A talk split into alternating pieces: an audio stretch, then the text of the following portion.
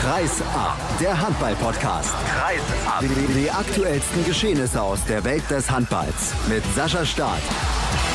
Willkommen zu Kreis ab Episode 77. Willkommen zur neuen Handballsaison und willkommen natürlich auch direkt an meine Gäste. Zunächst sage ich Moin Moin an Stefan Flom von der Handballwoche. Hallo Stefan. Grüß dich, Sascha. Und Markus Götz von Sport 1 in München. Hallo. Grüße euch. Ja, wir sprechen heute über die Überraschung am ersten Spieltag. Es gab ein paar interessante Ergebnisse. Verspricht das mehr Spannung in der neuen Saison der DKB Handball-Bundesliga? Dann sprechen wir über den angeblich neuen Frieden beim Deutschen Handballbund. Es gab da wieder einen interessanten Kommentar von Heiner Brandt, dem ehemaligen Bundestrainer. Es gibt einen neuen Modus im DHB-Pokal, der nicht allzu viele Freunde hat. Und wir sprechen über das Thema Handball im Fernsehen. Wir legen aber los mit dem Sportlichen. Und Stefan, man kann es glaube ich nicht anders sagen, der HSV ist sehr mies in die neue Spielzeit gekommen. Ja, also schlimmer hätte es kaum kommen können, nach dem Pokal aus in Nordhorn jetzt noch das Spiel in Leipzig äh, zu verlieren. Obwohl ähm, Michael Biegler am Freitag, als äh, da die offizielle Saisonpressekonferenz der Hamburger stattgefunden hat, schon auch davor gewarnt hat, dass dieses vermeintlich leichte Auftaktprogramm, was die Hamburger haben mit dem Spiel in Leipzig, jetzt am Freitag gegen Lemgo und am kommenden Freitag gegen Bittenfeld, dass das eben durchaus auch seine, seine Risiken birgt. Und dazu kommt ja noch das Aus im DHB-Pokal. Das war natürlich auch, das hatte Michael Biegler schon als irreparablen Schaden für diese Saison bezeichnet. Muss man jetzt schon die Saisonziele des HSV korrigieren? Ich glaube, du hattest sie auf Platz 8 getippt. Ich, ich habe sie ganz optimistisch auf Platz 7 getippt. Yogi äh, Bitter meinte am Freitag auch, sein Ziel ist es, ähm, besser abzuschneiden als in der Vorsaison, was der, der neunte Platz gewesen ist. Also ich erwarte, und das ist ja nun dann auch unser Thema, gerade im, im Mittelfeld ein sehr enges Ringen und, und, und, und Streiten. Michael Biegler wollte Highlights nach oben setzen, Ausrutscher nach unten vermeiden. Das ist jetzt gerade schon mal geschehen. Dessen ungeachtet bin ich schon der Meinung, dass, dass der HSV sich da schon im, im Mittelfeld vorne mit platzieren kann. Gerade gestern bei dem Spiel in Leipzig kamen dann aber Akteure nicht zum Einsatz, mit denen du eigentlich gerechnet hattest im Vorfeld. Gibt es dafür irgendeine Erklärung? Ich habe das Spiel nur mit einem Auge im Livestream bei den, bei den Kollegen von Sport 1 gesehen. Äh, Sport 1? Doch, ja, natürlich. Das ist bei einer DSF gesagt. Das wäre ganz was Altes gewesen. es hat mich schon gewundert, dass, dass gerade der Dena Janima auf, auf der halbrechten Rückraumposition nicht zum Einsatz gekommen ist, obwohl ich nicht weiß, ob da vielleicht irgendeine kleine Blessur mit dahinter gesteckt hat. Jetzt hat Ex-DSF-Mann Markus Götz im Hintergrund schon leicht geschmunzelt. Ja, erwartet uns tatsächlich in dieser Spielzeit jede Menge Spannung, wenn man jetzt mal dieses Ergebnis betrachtet, wenn man sieht, dass der TV Bittenfeld 1898 Stuttgart, wie er ja offiziell heißt, nur mit einem Tor gegen die HSG Wetzlar verloren hat. Dann haben wir noch das überraschende, wie ich auch finde, Ergebnis von Eisenach gegen Lübecke. Das macht eigentlich Lust auf mehr in dieser Saison. Ja, es macht auf jeden Fall Lust auf mehr. Ähm, ich finde aber, es ist noch ein bisschen früh, da jetzt schon äh, Tendenzen abzulesen. Wir waren ja schon äh, vor dem ersten Spieltag hoffnungsfroh, oder? dass es in allen Bereichen eng ist. Meisterschaftsentscheidungen, die Flensburger haben aufgerüstet, die Kieler haben Probleme, haben wichtige Spieler verloren, äh, hatten eine Vorbereitung, die alles andere als optimal war. Die Geschichte mit Philipp Jecha zu diesem Zeitpunkt, das muss auch ein THW Kiel erstmal alles ordnen. Die Löwen muss man gucken. Also da darf man ja Hoffnung haben, dass es vielleicht sogar ein Dreikampf wird in dieser Saison. Der Kampf um die Europapokalplätze verspricht große Spannung und auch der Abstiegskampf. Also das, das haben wir uns ja alle schon erhofft, als wir ähm, gesehen haben, wie sich die Kader darstellen, äh, was da für Aufsteiger mit hochkommen. Jetzt aber nach den Ergebnissen vom ersten Spieltag äh, daran sozusagen schon Tendenzen äh, festzumachen, das halte ich für verfrüht.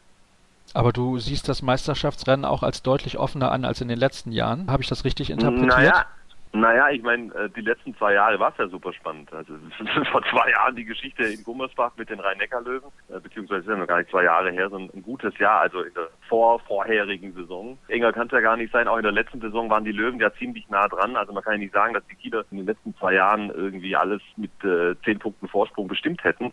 Aber ähm, also ich habe ich hab einfach Hoffnung, dass es ein bisschen breiter wird. Wenn da jetzt mit, also die Flensburger, die sehe ich auf jeden Fall äh, damit dabei. Ich hoffe, dass die Löwen halt auch mitgehen können. Und ich, ich gehe im Moment zumindest davon aus, dass äh, der THW mit diesem Kader nicht diese absolute Vormachtstellung hat. Das lässt uns alle hoffnungsfroh werden. dass das eine enge Geschichte werden könnte. Aber da muss man gucken. Also es, es ist so früh. Ihr wisst auch, was alles passieren kann mit Verletzungen. Vielleicht rüsten die Kieler auch nochmal gewaltig nach. Du weißt ja nicht, im Moment ist zwar nichts auf dem Markt, aber ich weiß definitiv, dass die Kieler die Augen offen haben. Du weißt nicht, um im Laufe der Saison bei irgendeinem Club äh, Finanzprobleme auftreten und äh, dass dann nochmal ähm, der ein oder andere Kracher geholt wird. Also da können sich schon auch nochmal ein paar Vorzeichen verändern. Im Moment, finde ich, sieht das so aus, als könnte das richtig lustig werden in der Saison wie das ist, wenn man wegen finanzieller Gründe oder aus anderen Gründen Spieler verkaufen muss, das weiß man, Stefan, in Hamburg ja nur allzu genau. Wenn man jetzt aus der Ferne den THW Kiel ein bisschen betrachtet, du als neutraler Beobachter, denkst du dir dann auch, es ist eigentlich schön, dass die solche Kräfte verloren haben? Schade natürlich für die Liga, das steht außer Frage, aber allgemein für den Handball in Deutschland ist das vielleicht gar nicht so schlecht? Eine größere Dichte an der Spitze ist natürlich eine, eine, prima Sache. Und ich gehe auch ganz fest davon aus, dass die, die Flensburger ein gewichtiges Wörtchen mitsprechen werden. Es gibt ja schon, glaube ich, in, in zwei Wochen oder wann, äh, es ist ja schon das, das große Aufeinandertreffen zwischen Kiel und Flensburg, wo tatsächlich, wo der erste Punch dann gesetzt wird. Ja, Spannung kann immer nur gut sein. Und fandest du auch gut, wie Philipp Jicher sich dann per Facebook nochmal mit einem Video von seinen Fans in Kiel verabschiedet hat? Oder hättest du dir eher gewünscht, dass er, ja, ich sag mal, eine Anzeige schaltet in den Kieler Nachrichten oder sowas in der Art und das mit so einem Video einfach lässt? Denn die beste Außendarstellung war es aus meiner Sicht in den letzten Wochen bei ihm nicht. Also ich fand es extrem ehrlich von ihm, diese ganze Problematik mit, der, mit den Finanzen öffentlich zu machen und ich muss auch sagen, für mich persönlich, also ich habe dieses Video auch gesehen und, und mir hat das schon Respekt abgenötigt, wie, wie offen er damit umgegangen ist und, und was für klare Worte er gefunden hat. Ja, ich sehe das auch echt ganz anders als du, Sascha. Ich finde, äh, er hat äh, eine sehr authentische Figur abgegeben und ganz ehrlich, ich kenne den, den Philipp auch ein bisschen oberflächlich, habe äh, schon des Öfteren mit ihm gequatscht und er ist ja ganz eng befreundet mit Daniel Stefan und habe schon eine Vorstellung, wie der Kerl tickt der Typ ist völlig in Ordnung. Und äh, ich finde überhaupt nicht, dass er das jetzt irgendwie äh, unkorrekt gemacht hat. Also aus seiner Sicht ist das doch alles komplett nachvollziehbar. Also ich habe ungefähr eine Vorstellung, was Barcelona ihm da angeboten hat. Ne? Und wir sprechen hier von einem Vierjahresvertrag. Wir sprechen von einer Konstellation erstmal äh, in einer wunderbaren Stadt. Zweitens in einer Liga, in der er bei weitem nicht so gefordert ist, Woche äh, für Woche wie in der Bundesliga. Das äh, in Bezug setzen zu seinem Alter, das ist alles komplett nachvollziehbar.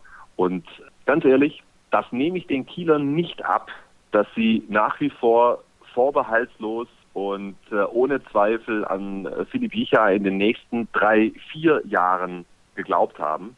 War auch ganz schön häufig verletzt in letzter Zeit. Für den Moment ist das ein Problem für Kiel. Sie haben den, den nicht nur nicht nur einen wichtigen Spieler, sondern auch den, den, den, den äh, Kapitän, also die Führungsfigur auch im Umfeld verloren und auch wirklich zu einer Unzeit. Da verstehe ich die Kieler, dass das echt eine, eine sehr unangenehme Situation ist, die auch im Moment nicht zu lösen ist, sondern nur ähm, auf äh, längerfristige Sicht. Aber wenn man das dann ein bisschen ähm, großflächiger sieht, ist das, glaube ich, für alle Seiten eine akzeptable Lösung. Und die Kieler werden jetzt einfach durch eine schwere Phase gehen müssen, aber die werden sich dann auch wieder entsprechend verstärken. Ob das auch für dieser Saison ist oder zur kommenden Saison, das kann ich jetzt im Moment auch noch nicht sagen. Aber ich finde, dass sich Philipp Bicher völlig korrekt verhalten hat und auch sein, sein Video, das er da gemacht hat, das nehme ich ihm ab. Der, der, der ist halt, der ist halt gerade raus und es kommt bei ihm aus dem Herzen und auch ähm, immer der hat auch schon mal ein paar äh, Aktionen gemacht, damals die Nummer mit Uwe Gensheimer, das fand ich alles sehr unglücklich, da steckte aber auch noch weit mehr dahinter, das war nicht nur äh, Philipp Jicher. Ich fand, das war völlig in Ordnung, was er da gemacht hat. Also ich fand nur das Video an sich irgendwie, es wirkte so ein bisschen wie, ja, ich lese da irgendwie was auf dem Zettel ab, aber das ist nur meine Meinung, steht euch natürlich zu, das komplett anders zu sehen. Meinst du also, der Wechsel von Philipp Biecher kommt dem THW Kiel gar nicht so ungelegen, vielleicht jetzt ein Jahr zu früh, aber nochmal so einen ordentlichen Batzen Geld für einen Spieler, der in den letzten Jahren auch sehr verletzungsanfällig war? Das ist schon ein Argument zu sagen, okay, dann geht er halt ein Jahr früher. Nein, also ich, ich sage nicht, dass, dass, dass äh, dem THW Kiel in dieser Situation im Moment gelegen kommt. Ich kann aber auch nachvollziehen und nach meinen Informationen, also es ist ja so. Ähm, es hieß ja zwischendrin, die Kieler hätten dem äh, Philipp Diecher nochmal ein neues Angebot gemacht. Ja?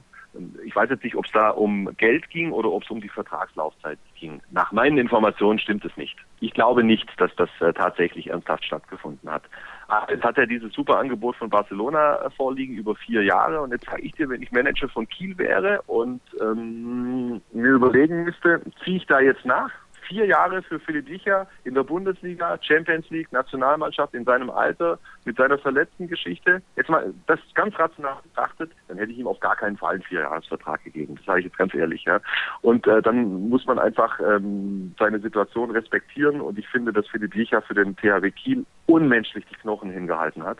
Und äh, ich erinnere mich nur an die Meisterschaft, die am letzten Spieltag mit den zwei Toren entschieden wurde, was der da geleistet hat in den letzten Monaten, obwohl er verletzt war. Der hatte einen äh, Bänderriss im Knöchel, nur mal das als Beispiel, aber auch die Jahre zuvor. Dann kann man auch einem solchen Spieler so eine Möglichkeit gewähren. Also insofern ich habe das nur so gemeint. Für den Moment ist es scheiße für den THW Kiel, aber ich glaube nicht, dass Philipp Bicher noch die nächsten drei, vier Jahre eine prägende Figur beim THW gewesen wäre. Wollen wir noch mal kurz über die Ursache sprechen, warum es überhaupt jetzt zu diesem Wechsel kam? Er hat sich da ja in Immobilienangelegenheiten verspekuliert, Stefan, und das kennt man ja auch bei einigen Ex-Spielern des HSV. Er bekommt jetzt natürlich in Barcelona auch Geld. Wenn er verletzt ist, ist ein großer Unterschied zu der Regelung in der Bundesliga und das gibt ihm natürlich auch die Sicherheit was kann man denn tun, um die Spieler davon abzuhalten, auf solche Tricks hereinzufallen? Denn das ist ja nicht der erste Spieler, der damit große Probleme hat. Wir erinnern uns zum Beispiel auch an Florian Kehrmann, der über zwei Millionen Euro verzockt hat. Ja, ich glaube, Dan Deutler gehört auch zu denen, die da noch von gut haben, sozusagen. Ja, es ist natürlich, das sind junge Männer, die, die kommen in eine fremde Umgebung und dann, dann kommen die vermeintlich falschen Freunde und, und versprechen ihnen das Blaue vom Himmel und hinterher sehen sie, dass das nicht stimmt. Ich denke mal, dass da die, die Vereine eher in der Fürsorgepflicht sind. Nur schlussendlich hat jeder dieser betroffenen Spieler seine, seinen, seinen Namen unter diese Verträge gesetzt und ja, das ist dann schlussendlich dumm gelaufen. Sind da die Berater noch mehr in die Pflicht zu nehmen, deiner Meinung nach? Ja, ja, Berater, was sind Berater? Sie, sie brauchen halt wirklich Vertrauenspersonen, ob das nun Berater sind oder Familienangehörige oder, oder Vereinsvertreter. Und, und diese Menschen müssen eben auch das Wohl des Spielers im Vordergrund sehen und nicht das eigene Portemonnaie. Aber das ist eben, ich meine, das sind auch alles Menschen und, und der Mensch an sich ist zuweilen schon eine Fehlkonstruktion und von daher wird es solche Probleme, denke ich, immer wieder geben. Auf jeden Fall verschiebt es die sportlichen Kräfte in der Bundesliga in dieser neuen Saison. Das bleibt festzuhalten und dann lege ich euch mal jetzt wieder die Pistole sozusagen auf die Brust. Und zwar hätte ich gerne von euch den Meistertipp. Wer macht's denn dann am Ende, Stefan? Flensburg. Ja, und der Kollege in Kiel. München? Kiel. Du bleibst also beim Kiel. THW Kiel, ja? Okay. Ja, ich bleibe beim THW. Gut. Dann wollen wir noch kurz sprechen über die Aufsteiger, beziehungsweise eher über die Absteiger. Wer wird denn am Ende den Gang in die zweite Liga antreten müssen? Ich weiß, es ist erst ein Spieltag gespielt, aber ihr wisst das. Ich sorge gerne dafür, dass hier klare Aussagen getroffen werden. Da weigere ich mich heute. Oh! Ganz ehrlich. Und zwar aus Überzeugung, nicht aus äh, Feigheit. Du, ich, ich weiß es einfach nicht. Also die Aufsteiger scheinen ja Potenzial zu haben. Die meisten, mit denen ich geredet habe, waren der Meinung, dass Eisenach, dass es nicht reichen wird. Leipzig traut man relativ viel zu. Stuttgart ehrlich, kann ich gar nicht wirklich einschätzen bis jetzt. Also müsst lügen. Logisch werden die drei Aufsteiger schwer haben. Aber da gibt es auch ein paar Teams, von denen ich nicht absolut überzeugt bin. Lübecke, Lemgo. Spannend. Echt. Baling bin ich mir auch nicht ganz sicher. Hm, da haben wir schon wieder ein bisschen Sorgen, aber mal gucken. Offen, wirklich offen. Gut, in Flensburg kann man auch mal mit zehn Toren verlieren. Da haben schon ganz andere Mannschaften ordentlich ja, den Hintern versucht also, um bekommen. Ne?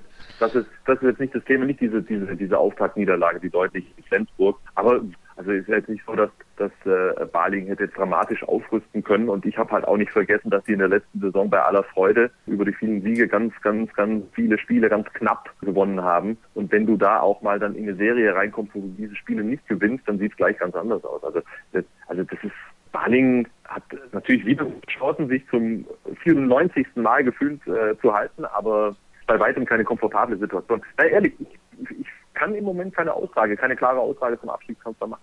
Zumal sie in der letzten Saison auch den Vorteil hatten, als 19. Team sozusagen, diesen Spielplan. Der lief immer so ein bisschen für Baling, ja, weil viele Teams dann auch reisen mussten nach wenig Pause und so weiter und so fort und dann Baling vor allem zu Hause halt sehr, sehr viele Punkte gesammelt hat. Stefan, hast du zumindest ein paar Kandidaten konkreter, als Markus ähm, das hat? Ich kann mich da dem Markus eigentlich nur anschließen, weil die Saison muss sich auch erstmal entwickeln und, und, und die Aufsteiger sind jetzt sicherlich auch schon in so einem gewissen Flow drin. Ich meine, die haben, die haben, die schweben ja immer noch höchstwahrscheinlich ganz weit oben, weil sie die letzten Jahre eben deutlich mehr Spiele gewonnen als verloren haben. Und was Markus gesagt hat, stimmt. Leipzig ist eine Region, Stuttgart sehe ich auch als, als in, einer, in einer großen Region, als ein Gebiet, wo sich durchaus Erstliga-Handball dauerhaft etablieren kann. Eisenach Eisenach lebt Handball, von daher, ja, diese Saison wird es weisen, denke ich mal. Und so, wer am Ende auf den Plätzen 16 bis 18 steht, der ist weg. Bevor am Ende das Phrasenschwein platzt, machen wir jetzt erst eine kurze Pause, atmen durch und gleich haben wir dann noch ein paar Themen für euch vorbereitet. Beispielsweise den Modus im DAB-Pokal und den neuen wirklichen Frieden beim DAB. Gleich sprechen wir darüber hier bei Kreisab. Weiter geht's bei Kreisab. Episode 77. Meine Gäste sind Stefan Flom von der Handballwoche und Markus Götz von Sport 1. Wir sprechen jetzt über den neuen Modus im DHB-Pokal, der schon arg kritisiert wurde. Es gab ja diese sozusagen Pre-Final Fours, wo die Mannschaften dann ins Achtelfinale gekommen sind. Götzi, was hältst du von diesem Modus? Also ich fand, ehrlich, als ich das zum ersten Mal gehört habe, dachte ich mir, coole Idee. Ja? Also ich finde grundsätzlich diese Final Four Atmosphäre gut und ich habe das auch nicht als so dramatisch empfunden, diese Vorstellung, diese zwei Spiele an zwei Tagen zu haben zum Zeitpunkt der Saison, zumal ja die Bundesligisten fast ausschließlich gegen unterklassige Vereine da spielen.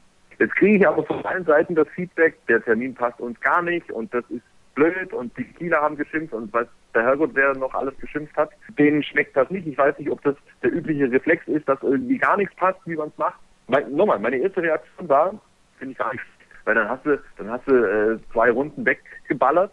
Gut, ich meine, die Europapokalmannschaften haben ja die erste Runde normalerweise gar nicht gespielt. In der Tat, für Mannschaften wie Kiel, Flensburg, die Rhein-Neckar-Löwen ist ein Spiel mit dazugekommen, aber es ist an einem Wochenende erledigt.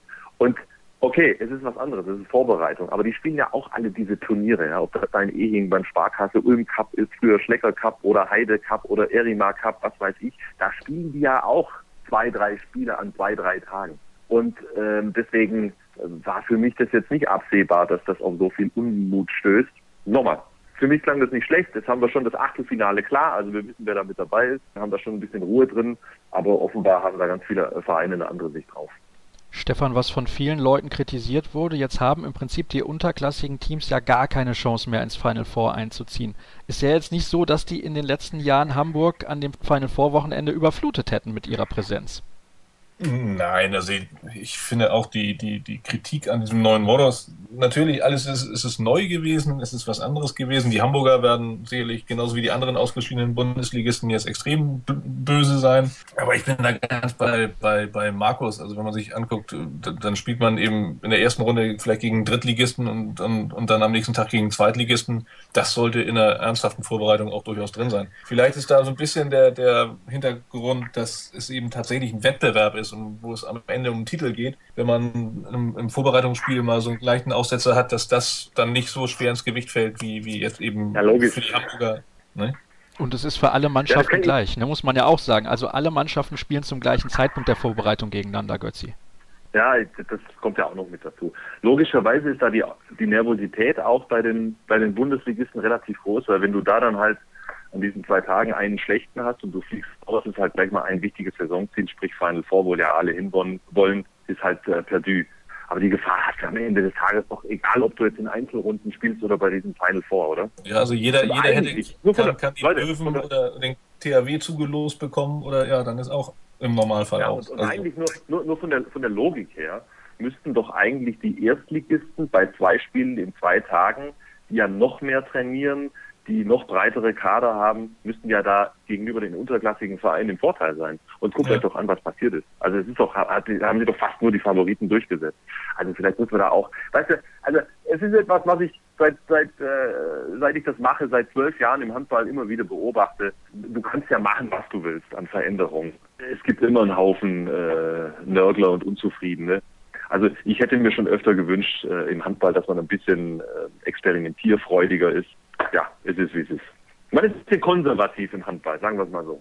Dann habe ich einen Vorschlag für dich vorbereitet. Da kannst du ja gerne deine Meinung mal zu äußern. Und zwar habe ich mir überlegt, wenn die ganzen Top-Teams doch sagen, die Belastung ist so hoch und wir wollen die Belastung senken, darum geht es ja auch im Handball. Wir haben jedes Jahr ein Turnier, wir haben die aufgeblähte Champions League jetzt in der neuen Spielzeit. Warum machen wir es nicht wie folgt? Gut zuhören. Also, die Top 4 der Vorsaison sind bereits für das Viertelfinale qualifiziert und die Mannschaften auf den Plätzen 5 bis 8 sind bereits für das Achtelfinale qualifiziert, spielen aber in den jeweiligen Runden immer auswärts. Wäre das was für dich? Du möchtest doch gerne experimentieren, Götzi. aus dem DHB-Pokal oder aus der Liga? Nein, aus der Liga. Die in der Liga quasi Okay. sich sportlich erarbeitet haben, unter den ersten vier zu sein und die Mannschaften auf den Plätzen fünf bis acht spielen bereits sicher im Achtelfinale, aber immer auswärts. Was hältst du davon? Nix. Ich merke schon, das Experiment Ja, geht komplett in die Hose. gar nichts von, weil das, das kommt mir ein bisschen gekünstelt vor. Nee, Nee, rein, alle rein in den Topf und, und, und, und Pokalspiel. Also ganz ehrlich, also ich, ich habe DHB-Pokal beim Fußball seit meiner Kindheit geliebt, weil es immer diese großartigen Dinge da gab in den ersten zwei Runden. Und äh, so schließt du das ja völlig aus im Grunde, ja. Wenn die ersten acht da nicht mit dabei sind, halte ich gar nichts von. Sorry. Ja, ist kein Problem. Ich dachte, ich schlage das einfach mal vor, weil es was komplett anderes ist. Stefan, siehst du das ähnlich? Ich sehe das genauso. Ich habe früher auch mit Westenbergsgold und Harry Koch gefiebert. Und das ist, das, das macht einen Pokalwettbewerb aus. Gut, also ich merke schon, ihr wollt weiter die Kleinen auf jeden Fall im Wettbewerb haben, auch mit einer realistischen Chance mal einen Bundesligisten zu ärgern. Es kommt ja sowieso relativ selten vor, was ich auch schade finde. Ich würde mich freuen, wenn es eine HSG Dutenhofen Münchholzhausen nochmal ins Pokalfinal vor schafft, wie das vor vielen, vielen Jahren der Fall gewesen ist. Dann kommen wir zum nächsten Ja, Thema. ja- Ja, bitte. Ja, sorry, aber weißt du, wenn, ich finde es ein bisschen müßig, da über den DHB-Pokal als zu diskutieren. Das ist für mich überhaupt nicht das Problem. Die sollen mal hier mit ihrer Champions League überlegen, was das für ein Wahnsinn ist. Und man kann auch nach wie vor die Diskussion aufmachen, ob wir eine 16er-Liga brauchen. Aber der DHB-Pokal ist doch nicht das Problem. Das ist doch das kleinste Glied in der Kette. Also mich regt diese Champions League zehnmal mehr auf und dass die EHF macht, was sie will, auch in Terminabsprachen, das halte ich für einen totalen Wahnsinn. Dass das bis heute noch nicht gelungen ist, dass es da einen, einen festen Terminkalender gibt.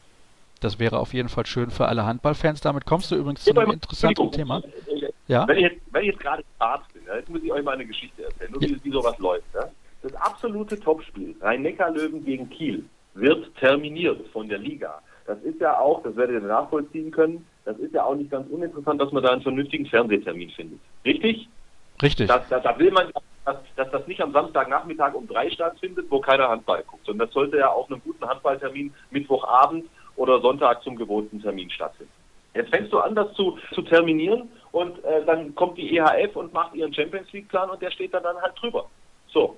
Und du hast Wochen und Monate, bis du das dann schlussendlich geklärt hast. Du hast die Hallensituation bei den, bei den Top-Vereinen, da wird ja nicht nur Handball gespielt. Äh, Du musst das vernünftig in TV planen. Das kann es doch nicht sein, ganz im Ernst. Die Bundesliga ist ein Mega-Produkt und äh, dass es noch nicht mal an diesen Stellen eine gewisse Planungssicherheit gibt. Also da, da ist der Wurm im System und, und, deswegen DHB-Pokal in Ehren, aber was, da bei der EHF passiert, vor allen Dingen auch in Sachen Champions League, aber generell in Europapokalspielansetzungen, äh, das äh, finde ich weit problematischer. Dann lass uns doch mal über Handball im Fernsehen generell diskutieren, denn viele Leute interessiert das, als ich gesagt habe, du bist heute in der Sendung, da gab es jede Menge Fragen. Und zwar, mich würde interessieren, hat jemand geschrieben, wie du die Fernsehsituation im Handball einschätzt, insbesondere die Rolle von Sky und das Verhältnis zwischen diesen beiden Sendern. Sport 1 und Sky. Also ich habe kein, also hab kein Problem mit Sky. Das sind alles liebe Kollegen von mir. Der Petschika und der Bayer und wie sie alle heißen. Nein, hey, es ist ein freier Markt.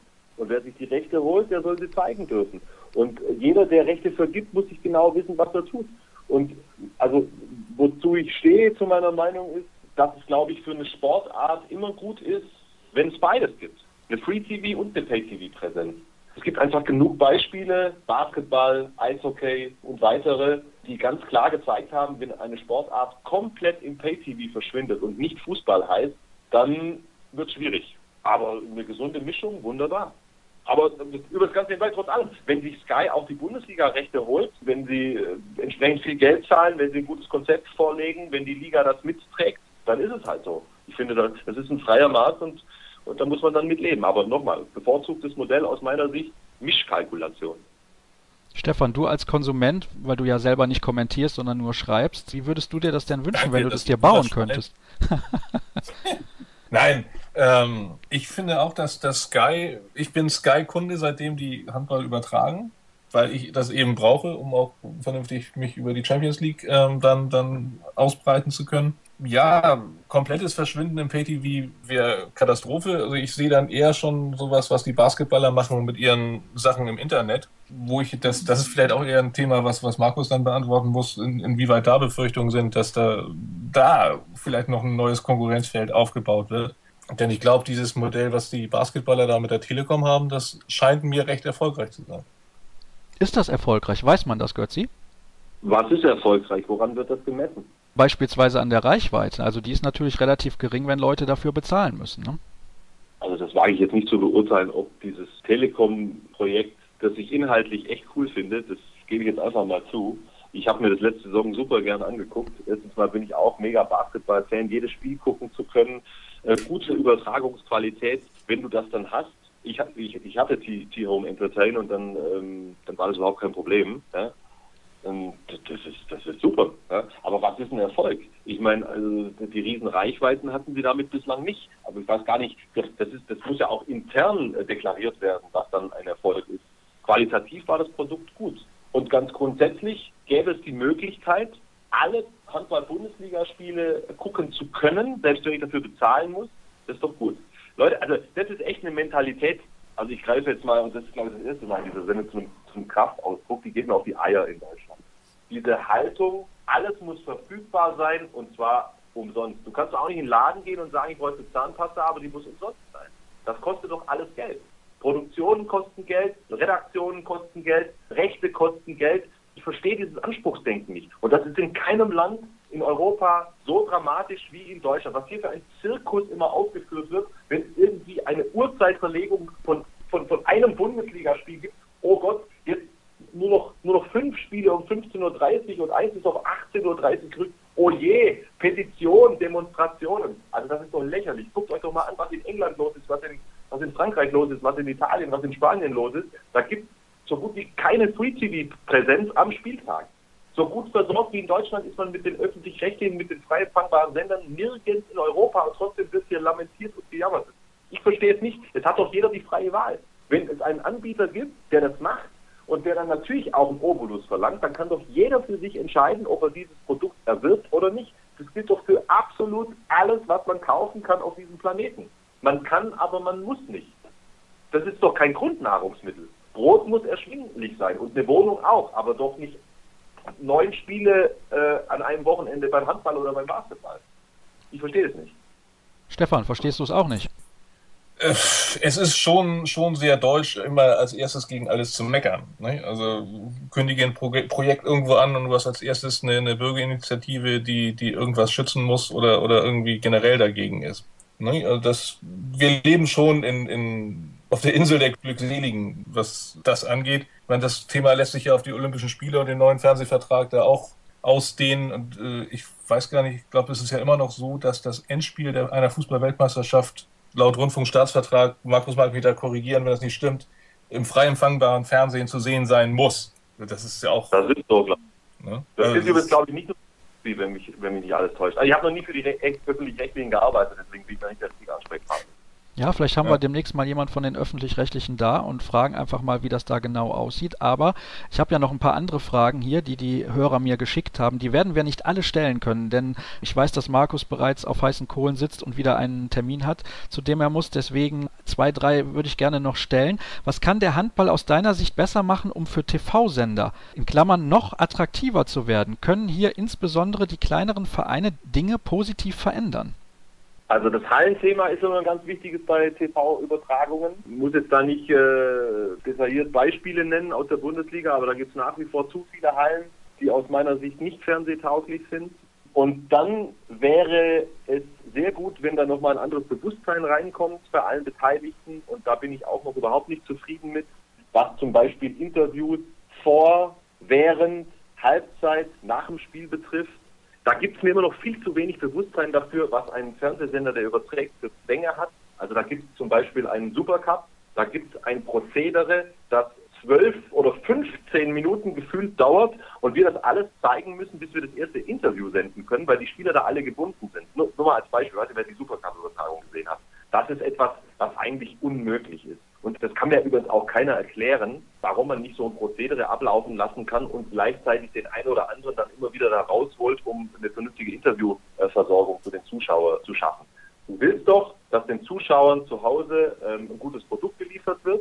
Und da kann ich jetzt euch einfach mal ganz persönlich fragen, ihr sitzt zu Hause, ihr guckt den Supercup, das war ein spannendes Spiel, äh, spannendes Ende und dann kommt da eine ewig lange Siegerehrung. Wollt ihr zwölf Minuten warten, bis euch Steffen Weinhold erklärt, wie er den reingehauen hat, oder möchtet ihr den gleich hören? Nur eine Frage. Ja, also ich hätte, schon Interesse, ich hätte schon Interesse, den gleich zu hören. Ich muss auch sagen, ich fand es ja erstaunlich. Ich weiß ja nicht, wie die Kapazitäten da in der Halbzeit waren, dass ein Fußballtrainer bei der Handballübertragung in der Halbzeit im Interview war. Ist das auch sowas, was du dann meinst? Naja, gut, also wenn der in der Halle ist und äh, jetzt nichts dramatisch anderes vorhat, dann kann er das ja ganz kurz machen.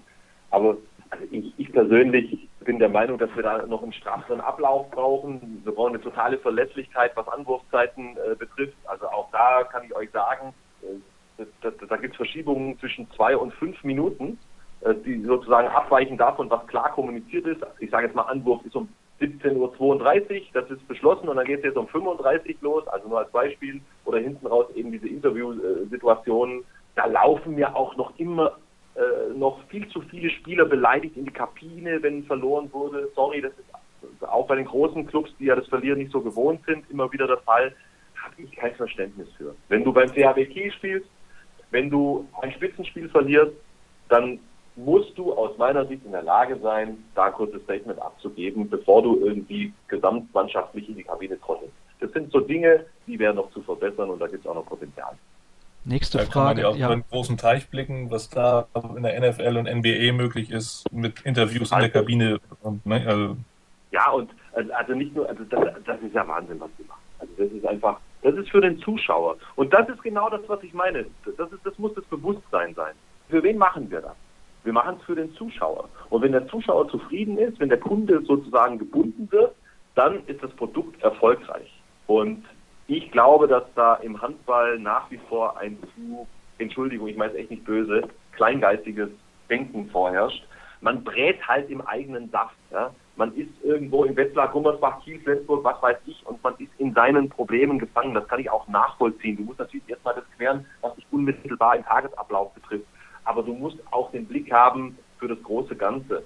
Und da wäre mir ein wenig mehr Beweglichkeit schon recht im Handball also ich habe noch weitere etliche Fragen. Ich weiß, Götzi, du wirst ja bestimmt in dieser Saison das ein oder andere Mal noch mit dabei sein. Dann können wir ein paar der Fragen bestimmt noch beantworten. Eine würde ich gerne jetzt noch stellen und zwar, wann traut sich endlich einer der Reporter, egal wer es ist, was gegen die unzumutbare Brüllerei verschiedener Hallensprecher sowie dem ohrenbetäubenden, ohrenbetäubendem, so muss es heißen, Musikterror zu sagen. Allein aus eigenem Interesse, denn trotz Kopfhörer muss das doch die Übertragungsqualität massiv beeinträchtigen und die Tontechniker in den Wahnsinn treiben. Das treibt nicht nur die Tontechniker in den Wahnsinn, sondern auch die Kommentatoren. Das ist eins meiner absoluten Lieblingsthemen. Schön, dass wir mal über sowas sprechen, hätte ich gar nicht erwartet. Und auch, auch dass die Leute so entsprechend wahrnehmen. Das macht mich absolut wahnsinnig. Ich habe das Gefühl, dass in diesen Hallen ein Wettbewerb des Wahnsinns stattfindet.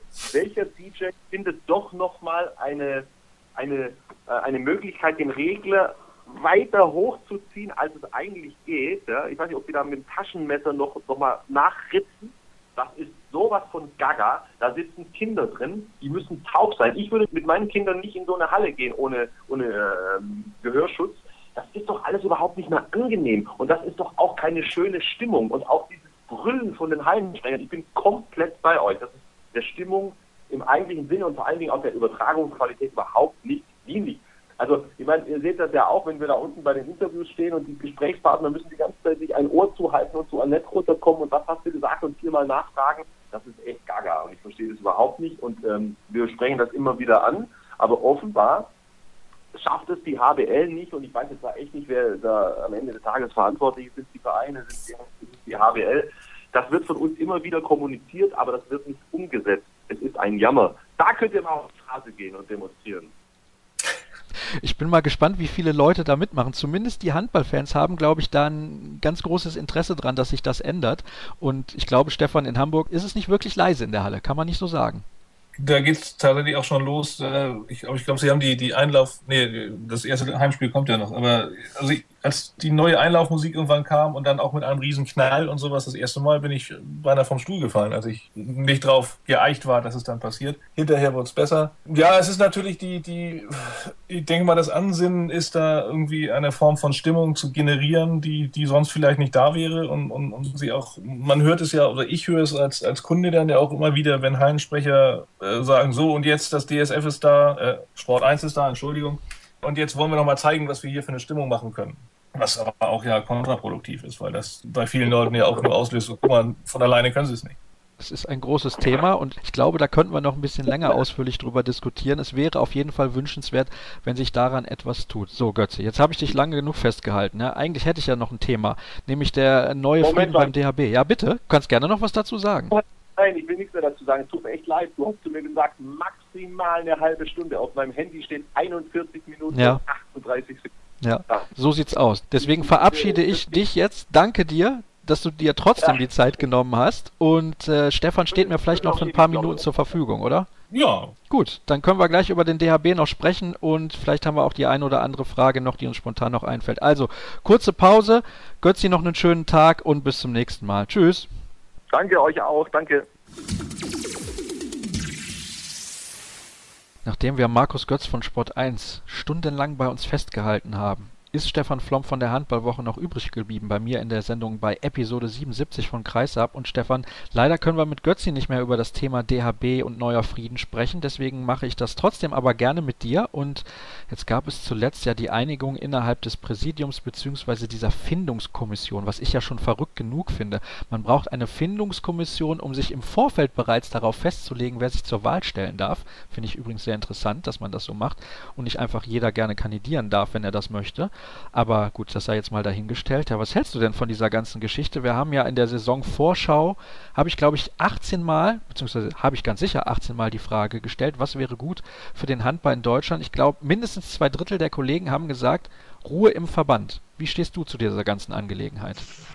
Ich habe, glaube ich, auch zu denen gehört, die das gesagt haben und dazu stehe ich nach wie vor. Und ganz ehrlich, ich, ich, ich will jetzt endlich, dass dieser außerordentliche Bundestag dann, dann stattfindet.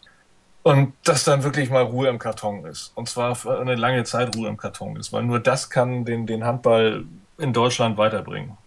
Wir haben jetzt einen Kandidaten, Andreas Michelmann heißt er. Kanntest du ihn vorher? Nein, also ich kenne ihn nicht. Ich habe noch nie mit ihm gesprochen. Ähm, kann ihn von daher auch nicht, nicht einschätzen. Ich weiß, dass er wohl auch, auch Bürgermeister von Aschersleben ist und da natürlich dann auch mitten im Beruf steht, ob das nun eine glückliche Fügung ist im Vergleich zu so einem gestandenen Fahrsmann, wie das Bernhard Bauer gewesen ist, mit dem Standing, was er auch gehabt hat, kann ich nicht beurteilen. Wie schade oder findest du es überhaupt schade, dass Bernhard Bauer eben jetzt nicht mehr DHB-Präsident ist? Du hast ihn ja auch kennengelernt bei der Handball-WM in Katar beispielsweise. Ich kann nur sagen, mir gegenüber war er sehr offen. Er hat ja. immer ein offenes Ohr gehabt für alle Journalisten auch, stand jederzeit zur Verfügung für ein Gespräch und das fand ich schon sehr bemerkenswert. Er war da sehr, ich will nicht sagen volksnah, ist vielleicht das falsche Wort, aber ja, da hat er einen sehr, sehr guten und positiven Eindruck auf mich gemacht. Deswegen, wie schade findest du das, dass er nicht mehr derjenige ist, der den DHB leitet? Ich kann das nur bestätigen, was du sagst. Also ich habe ihn angesprochen in, in Katar, er hat immer Zeit gehabt und, und meinte, selbst bei, bei heikleren Sachen, wo man vielleicht noch eine Nacht drüber schlafen musste, na, na, das, das, das passt schon. Und also wirklich, es war eine, eine tolle Zusammenarbeit, die ich mir nicht vorgestellt habe, dass, dass ein, der, der, der Präsident eines solchen Verbandes, wie es der Deutsche Handballbund ist, tatsächlich so handhabt. Und von daher ist das für mich ein Riesenverlust nach wie vor, dass Bernhard Bauer das nicht mehr macht. Unabhängig von Bernhard Bauer, hat denn Andreas Michelmann überhaupt eine faire Chance, wenn er jetzt dieses ganze Theater im Vorfeld da schon mitbekommt? Muss ich ganz ehrlich sagen, hätte ich wahrscheinlich die Lust an meiner Kandidatur ein bisschen verloren. Erst sagen sie, ja, ist der richtige Mann, dann kommen aus der Ecke irgendwelche Leute und sagen, oh nee, aber das ist vielleicht doch nicht der richtige Mann und jetzt auf einmal ist es wieder der richtige Mann. Ist schon ein bisschen dubios. Ja, ich meine, es ehrt ihn, dass er, dass er so dazu steht, aber ich denke mal, das ist wohl auch ein Charakterzug von ihm, jetzt jedenfalls nicht zu kneifen und, und dann zu sagen, ach nö, wenn die anderen doch wieder was anderes wollen, dann ziehe ich mich wieder zurück. Wie gesagt, unterm Strich kann es nur darum gehen und, und vielleicht dann, es ist ja dann auch die, die Strukturreform angekündigt worden, das Hauptamt zu stärken oder vielleicht sogar einen hauptamtlichen Präsidenten anzuschaffen oder weiß der Geier was. Ähm, Hauptsache, egal was gemacht wird, es muss hinter den Kulissen geschehen, es muss Resultate zeitigen und es darf nicht über die Art und Weise diskutiert werden, was nun richtig und was falsch gewesen ist dabei. Würdest du dir mehr Hauptamtlichkeit im DHB wünschen? Ich will jetzt nichts gegen Ehrenamtler sagen, die alle, auf das nun ein Mini-Trainer oder ein Schiedsrichter oder, oder sonst was ist, ohne Ehrenamt geht's nicht. Das, das zeigen ja auch die großen Kampagnen, die die Fußballer immer wieder fahren. Aber an der Spitze, denke ich, gehört Professionalität dazu und das ist meines Erachtens eigentlich nur im Hauptamt zu leisten. Jetzt gibt es dann demnächst diesen außerordentlichen Bundestag, von dem du gesprochen hast. Es gab jetzt dann letzte Woche ja die Meldung, dass man sich geeinigt hat und trotzdem gibt es wieder Theater, neues Theater, denn Heiner Brandt hat sich mal wieder zu Wort gemeldet. Im Kölner Stadtanzeiger hat er sich dazu geäußert, dass man sich jetzt nun auf Andreas Michelmann geeinigt hat. Wie bewertest du generell die zahlreichen, kann man ja jetzt glaube ich schon so sagen, Äußerungen von Heiner Brandt in Richtung DRB-Präsidium? Ich habe wenig bis gar keinen Zugang zu, zu Heiner Brandt. Ich habe ihn auf zwei, drei Terminen mal getroffen und ganz, ganz kurz nur mit ihm gesprochen. Von daher vermag ich auch nicht einzuschätzen, was, was nun seine, seine Intention dabei ist. Nachvollziehen kann ich es nicht. Ich meine, Heiner Brandt ist, ist unbestritten Handball in Deutschland. Ohne Heiner Brandt würde es in der Form nicht geben. Sei seiner Zeit als Spieler, seiner Zeit als Vereinstrainer, seiner Zeit als Bundestrainer vielleicht gibt es da irgendwelche offenen Wunden oder, oder irgendwelche Sachen, die nicht abgeschlossen sind. Aber ich denke, eigentlich könnte auch ein Heiner Brandt äh, sich in Gummersbach auf den Schaukelstuhl setzen und äh, den lieben Gott einen guten Mann sein lassen. Ich weiß nicht, was, was, was er damit bezweckt. Er ist jetzt 63 Jahre alt, wie du gerade sagst. Er hat es einfach gar nicht nötig, sich da überhaupt noch zu, zu äußern. Na gut, ist, auf der anderen Seite wenn, wenn, wenn du so eine Karriere hingelegt hast, wie, wie Hannah Brandt das gemacht hat, denke ich, wird Handball immer, immer eine Rolle spielen und er wird immer auch seine Meinung zu bestimmten Vorgängen haben. Frage ist, ob das dann immer klug ist, sie so zu äußern und, und auch ob, was Zeitpunkte angeht. Und ja, vielleicht gäbe es da auch andere Möglichkeiten, den bestimmt nicht geringen Einfluss, den, den Heiner Brandt immer noch in der Handballlandschaft hat, geltend zu machen. Glaubst du, dass da einfach auch zu viele unterschiedliche Charaktere am Werk waren in gemeinsamen Aufgaben? Sprich, um es konkret zu sagen, Bob Hanning und Bernhard Bauer, das hat einfach von vorne bis hinten nicht gepasst? Ja, es sind beide starke Charaktere und, und, das Tierreich weist uns ja auch den Weg. Wenn, wenn die Büffel kämpfen, dann, dann rennen sie mit Volldampf gegeneinander und ne, einer zieht zurück und verliert. So. Es ist was für mich, man müsste eben den Handball über alles stellen und, und keine, keine, keine persönlichen Befindlichkeiten. So, und, und offensichtlich hat es dann eben für, für Bernhard Bauer nicht mehr, oder es hat, hat es für Bernhard Bauer diese, diese Grundlage der Arbeit, der Zusammenarbeit nicht mehr gegeben. Und dann muss man auch diese Entscheidung respektieren, dass er sich zurückgezogen hat. Wo du es gerade sagst, im Sinne des Handballs. Ja, du hast jetzt quasi eine Stunde bei mir in der Leitung gehangen. Dafür möchte ich mich recht herzlich bei dir bedanken. Und wie alle anderen meine Gäste bekommt hier niemand Geld dafür, dass er sich zur Verfügung stellt. Das wollte ich hier an dieser Stelle auch nochmal erwähnen. Deswegen das nicht selbstverständlich. An dich einen herzlichen Dank, Stefan, für deine Aussagen und Meinungen zu den Fragen, die wir heute hatten und zu den zahlreichen Themen. Wir sind nämlich jetzt am Ende der Sendung angelangt und es gibt noch eine Quizfrage aufzulösen, die ich in Episode 76 gestellt habe vor der Sommerpause. Damals wollte ich wissen, mit welchem Verein Grit Jurak als Spielerin mehrfach die Champions League gewonnen hat, das war Viborg HK. Und heute würde ich gerne wissen, passend auch zu einem Thema, über das wir gesprochen haben, welcher Spieler hatte am längsten das Kapitänsamt beim THW Kiel inne? Denkt dran, nutzt unsere Social Media Kanäle, um immer auf dem neuesten Stand zu bleiben. Entweder bei facebook.com slash kreisab, bei twitter at kreisab.de oder alles zusammengefasst bei kreisab.de. Also wenn ihr irgendwelche Fragen habt oder Themenvorschläge, meldet euch gerne auch in der Handballecke. Da gibt es einen eigenen Beitrag zu unserer Sendung. Das soll es für heute gewesen sein. Ich wünsche euch eine schöne Woche und sage bis in sieben Tagen.